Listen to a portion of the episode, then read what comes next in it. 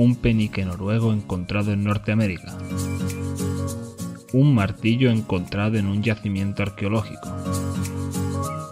Un astronauta en la fachada de una catedral.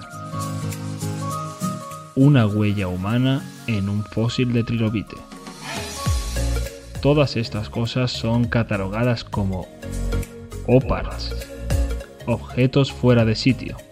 ¿Son auténticos? ¿Son ficción? ¿Son un bulo? Bienvenidos a Cereales, tu podcast de entretenimiento presentado por Ale Guerrero y Ale Sánchez.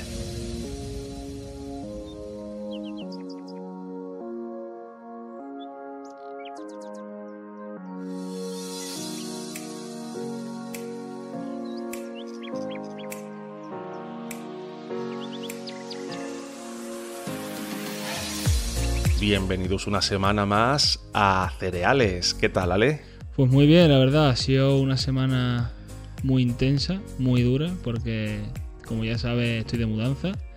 Y Está de mudanza, sí. estoy, estoy roto, estoy muy roto. ¿Y tu semana qué? Estás roto. Pues mi semana ha sido perfecta porque no he estado de mudanza, he estado súper relajado, con todo el viento a favor y mejor imposible. Qué maravilla, niño, qué maravilla. ¿Y de qué, de qué vamos a hablar hoy entonces? Pues vamos a hablar de los OPART. ¿Qué son los OPARTs? Mira, son unas siglas que viene de- del inglés que significan Out of Place Artifact, que en español significa artefacto fuera del lugar. Un artefacto que está fuera del lugar. O sea, como está mi casa ahora, ¿no? Como todo, todo fuera de lugar, todo fuera de su sitio. De hecho, el OPART eres tú. Desde luego. Bueno, eh, todo lo que hay en mi casa ahora mismo es un OPART. Nada está donde debería estar. Bueno, la cosa es que el término este eh, se usa para denominar a un objeto de interés histórico, arqueológico o paleontológico que se encuentra en un contexto muy inusual o aparentemente imposible que podría desafiar a la cronología de la historia convencional. Lo he leído, ¿eh? no me lo sabía de memoria. Ah, te digo una cosa, menos más, menos más que los OPARTs era lo que yo creía, porque si no el programa que me preparo no hubiera valido para nada. Te lo has preparado por lo menos, ¿no? Me, me he preparado para esto, y menos mal que los OPARTs eran eso. Llegas a otra cosa y no veas. Pienso en esto y en mi imaginación surgen ideas muy locas, ¿eh? Hombre. Pero, bueno, eso ya quizá lo dejamos para el final, pero al final estas cosas tan mágicas y tan inexplicables... bueno, bueno, Relájate, Bueno. relájate. Eso lo dejamos para el final, Sí, sí. ¿eh? No vayamos aquí ahora a decir, esto es un programa de mierda. no, no. no, no, no. No, de hecho hay unas partes muy guapas de, de los OPART, que es que eh, también se ha utilizado por los aficionados a la ufología para dar base a teorías que, de que la humanidad habría sido fundada o incluso alterada por civilizaciones extraterrestres que son mucho más, son mucho más evolucionadas y, y avanzadas que nosotros. Mm. Y dices tú, ¿por qué? ¿Por qué, eh, por qué este concepto de OPART eh, enfocado a la ufología? Pues porque eh, normalmente OPART se puede referir a los artefactos, pero en este concepto se usa para identificar conocimientos o tecnología que se usan fuera de lugar. Y en este caso, pues en este caso son mucho más avanzadas para la civilización en la que se vio esta tecnología o conocimiento. Imagínate tú, unos indígenas y que de repente tengan un rayo láser. ¿Eso qué pasa? Eso es un, eso es un OPART. Bueno, la pistola, la pistola láser sería un OPAR, pero el conocimiento de crear una pistola láser también sería un OPAR. Pero bueno, nosotros traemos nuestros propios ejemplos, ¿no? ¿Tú, qué- tú qué traes? Efectivamente, yo te iba a empezar hablando en una cosa de este, un poco de este estilo, ¿no? De lo que se llaman la- las tuberías de Baigón, ¿vale? Esto son, es un OPART que Sí. está situado en China, en Baigón, en el monte Baigón, y se descubrió más o menos eh, sobre el 1996 o así, que resulta que un- una persona llegó allí a la, a la cueva y vio que del suelo salían unas especies de tubos redondos y se volvían a meter por las paredes y salían después otra vez, volvían a entrar y parecían muy extraños, se parecían realmente tuberías. Entonces se analizaron, Eh, son eh, fontanería arqueológica, que se suele llamar, ¿no? sí, sí, fontanería arqueológica y cuando se analizaron se, se descubrió que tenían óxido férrico, eh, dióxido de silicio y óxido de calcio, entre otras cosas, ¿vale?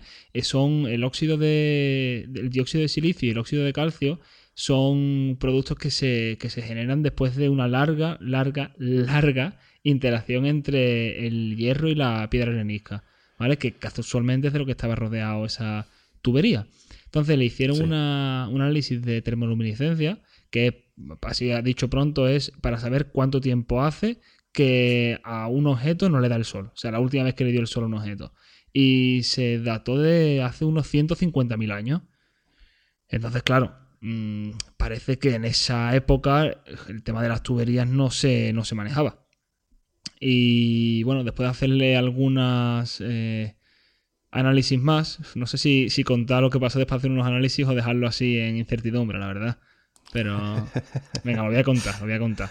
Después de hacerle ciertos análisis, se descubrió Sí. también que en, los- en las tuberías esas había materia vegetal. ¿vale? Entonces, eh, lo que eran esas tuberías eran raíces de árboles que probablemente se, después de una se había subido magma o algo así, eh, que las había cubierto y, y las había solidificado y por eso estaban vacías por dentro también, porque también vieron que en análisis que se encontró lo que parecían ser anillos de árboles. Entonces, Entonces no era un opar de verdad, ¿no? claro, entonces parecían más raíces mal, eh, mal identificadas que otra cosa. Y, y bueno, y es posible que eh, bajo ciertas circunstancias se produzcan los, los residuos estos férricos eh, en raíces y en materia vegetal después de mucho tiempo. Así que, bueno, es un OPAR, pero bueno, no tanto. Ya, ya. Mm, En la investigación para este episodio he visto muchos así, ¿eh? He visto muchos que estabas leyendo súper ilusionado y al final era o un bulo o una falsificación metódica o, Sí. o contenía una explicación como la que has dicho tú. De hecho, la que yo te traigo eh, no se sabe concretamente eh, el, el origen, si ha sido un bulo, si ha sido, si tiene alguna explicación concreta. Pero eso es lo que más me gusta de esta historia eh, concretamente, Claro. que no se sabe el por qué. Esas son nuestras favoritas. ¿eh? Claro. Yo voy a hablar de la huella de Meister. Tú imagínate, como muchas de estas historias empiezan con un personaje que está cavando y se encontró un fósil de trilobite, que no es nada eh, poco común, no es nada poco usual. De hecho, es muy usual encontrarte un trilobite. Yo no me encuentro nunca ninguno. ¿eh? Mm, Yo sí, eso ya lo contaré yo para una, un, un episodio diferente. Joder, qué guay. Pero la cosa, lo especial de esto es que el trilobite aparecía en lo que parecía una huella de zapato, de sandalia, de un ser humano. ¿Y, y qué pasa? ¿Qué quiere decir esto? Pues si los trilobites tienen entre 300 y 600 millones de años y el ser humano apareció de 2 a 3 millones de años, ¿cómo puede estar el trilobite dentro de una pisada de ser humano? Hay muchas teorías al respecto, por supuesto. Eh, por mi parte, descarto algunos comentarios que he leído de viajeros en el tiempo. No sé, me da a mí que, que no ha sido eso. A mí me da que, que eso no ha sido. Hombre, sobre todo cuando tenemos un programa hablando de, de justamente de eso, ¿no? Uno de los de primeros. que no se puede viajar al pasado, exacto. Efectivamente. Exacto. Pero después, la cosa es que eh, hablan de que las láminas formadas por los sedimentos fosil- fosilizados a lo largo del tiempo, pues eh, al despegarse se suelen hacer formas eh, aleatorias y en esta ocasión da la casualidad que se creó un patrón parecido al de una pisada. La cosa, la cosa es que en el, en el descubrimiento no apreció solo una pisada, sino que eh, donde está el trilobite, al lado hay lo que parece ser otra pisada de ser humano y de hecho con las mismas medidas. 25 centímetros y 8 de, de ancho, creo que eran, ¿vale? Y como en un patrón de pisada humana, el talón estaba más hundido, o sea que tenía todas las papeletas para que de verdad fuera una pisada.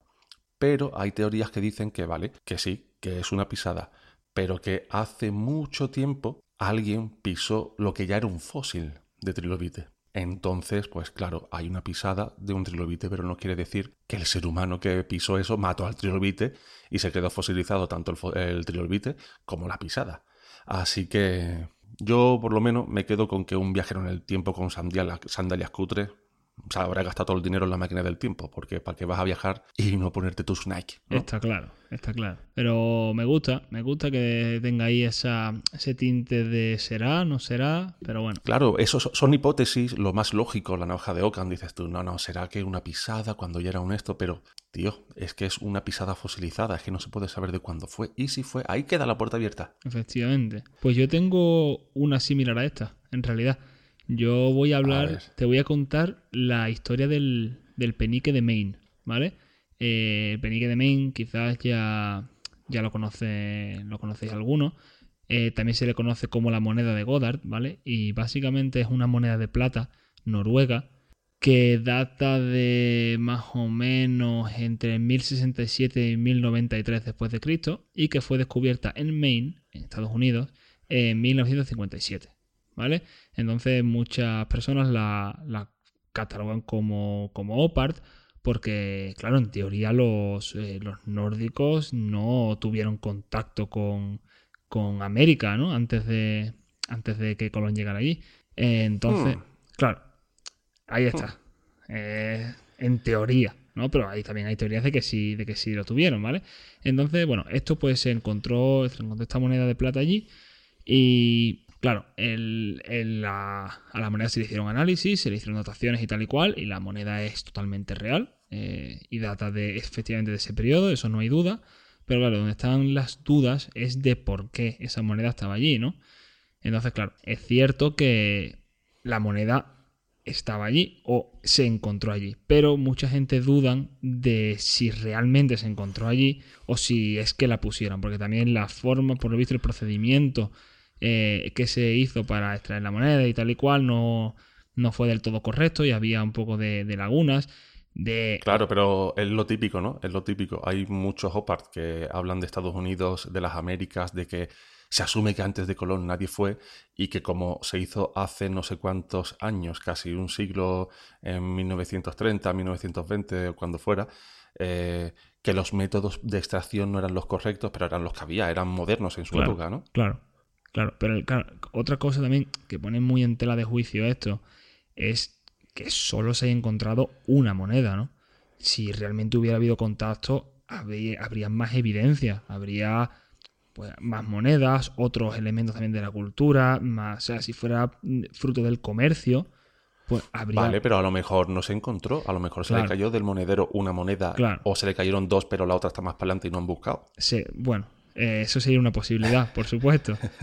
Pero también hay otra cosa a tener en cuenta y es que esta moneda, este tipo de moneda, originales y de, ese periodo están disponibles para comprar en el mercado de coleccionistas de moneda. Otra teoría que no se descarta tampoco es que alguien lo hubiera puesto ahí o que el propio descubridor la hubiera puesto ahí como para decir, oye, mira lo que he encontrado.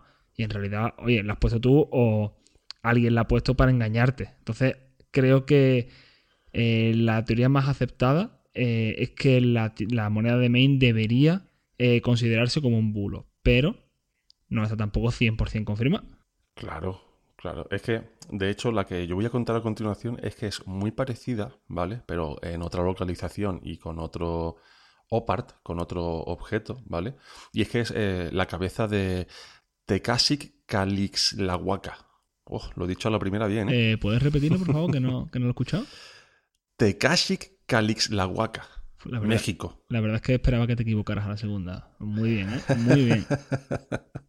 pues mira, tú imagínate, eh, es muy parecida a la tuya, pero lo dicho, otra localización, México, eh, otra época, 1933, y con otro objeto, no es un penique, es una cabeza. Es una cabeza de terracota, de arcilla. Es lo típico en estas historias, un arqueólogo que está excavando y encuentra un ajuar funerario precolombino, de antes de que Colón llegara a las Américas y se encontró por esta cabeza, la cual sí que se ha verificado que pertenece al arte romano del siglo II o III después de Cristo. Ya que Colón llegó en 1492, llama mucho la atención que una cabeza perteneciente a una obra de arte del siglo II haya sido encontrada en un ajuar funerario de antes de la llegada de Colón. ¿Y qué hacía ahí? ¿Cómo llegó? Pues todas estas preguntas han sido motivo de debate durante décadas y se, llegaron a, se han llegado a varias hipótesis. Yo he cogido cuatro. La primera es la primera que un escéptico puede pensar. Un engaño. Pues que alguien ha llegado a pensar que el propio descubridor fue la que lo puso ahí para gastar una broma o por lo que fuera, para coger fama o lo que fuera. Pero no se tienen pruebas de ello. La segunda hipótesis es que un viajero transatlántico o incluso un viajero vikingo, ¿eh? hablando como estabas tú hablando antes de los vikingos, ¿por qué se piensa que de, de los vikingos? Porque el peinado, supuesto peinado de la cabeza arcillosa que ya está un poco deteriorada, puede dar lugar a pensar que sería un gorro vikingo. Un gorro vikingo. Yo cuando leí gorro vikingo digo, no casco vikingo, no gorro. Claro, el típico gorro, vikingo, ¿no? Así con el símbolo de, Thor. En, la frente, ¿no? Hombre, no sé. Es que me, resultó cómico, ¿sabes? Es que en aquellos países hace bastante frío, o sea.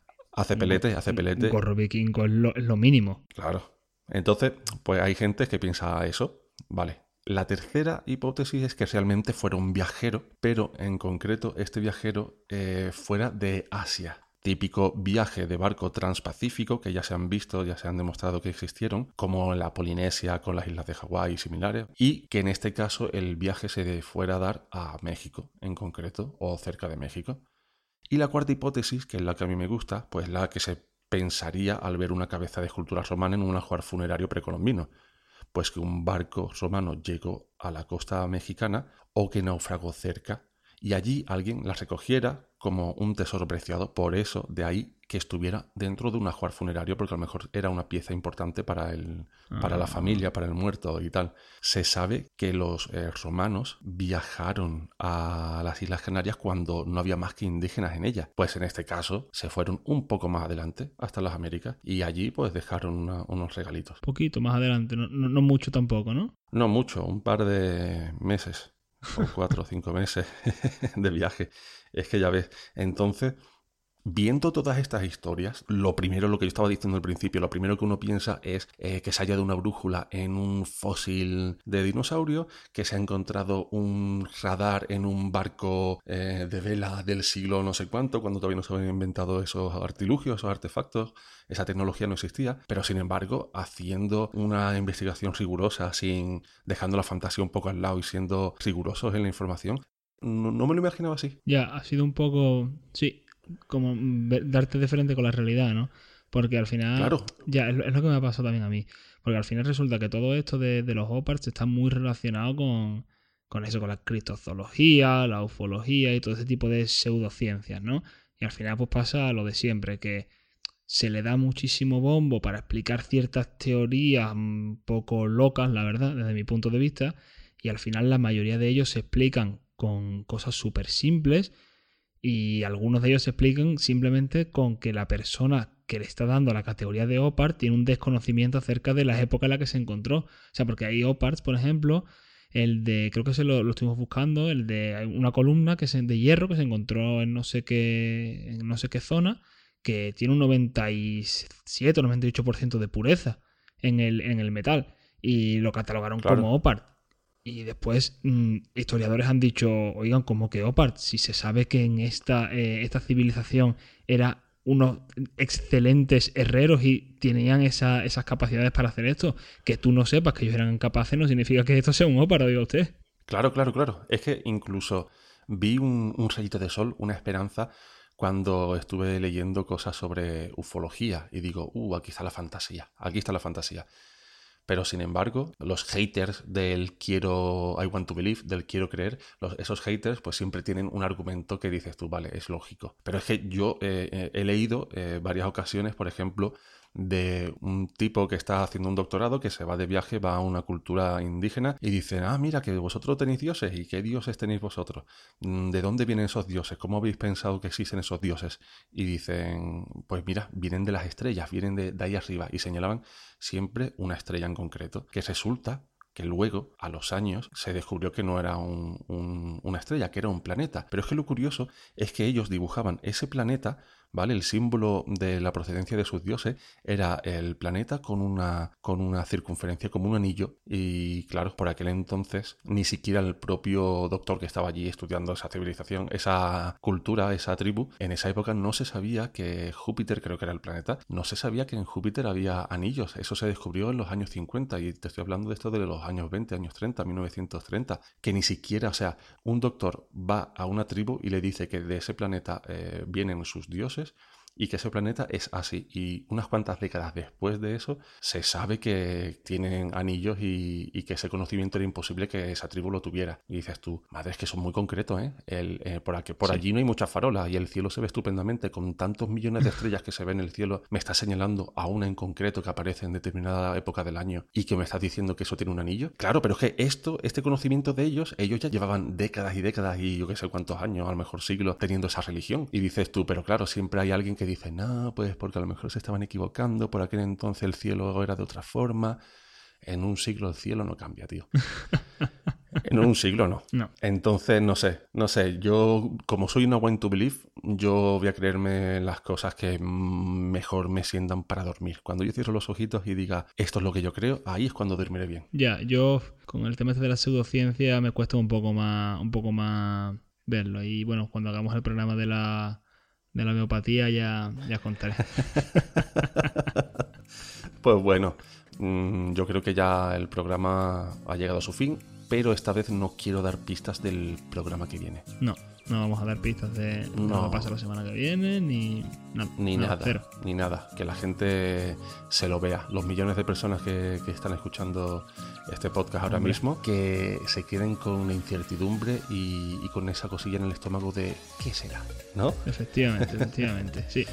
Me ha gustado mucho, me ha gustado mucho lo que me has traído hoy, ¿eh? me ha gustado mucho todo lo que me has traído hoy, la verdad. Y, y, de nuevo, una vez más, tanto por tu parte como por la mía, las historias que hemos elegido han hilado muy bien. Y esto sí es cierto que no lo hemos planeado. ¿eh? No, en esta semana, en esta semana sí que no lo hemos planeado porque no había tiempo. Esta semana embalar cajas y cosas, ¿no? Sí, y acarrea muebles. Pues nada, Alejandro, te dejo que sigas con la mudanza y que te sea leve, ¿eh? Ya sabes, soy un amigo y para las mudanzas no cuentes conmigo. Efectivamente, nunca. Hasta la semana que viene. Hasta la semana que viene.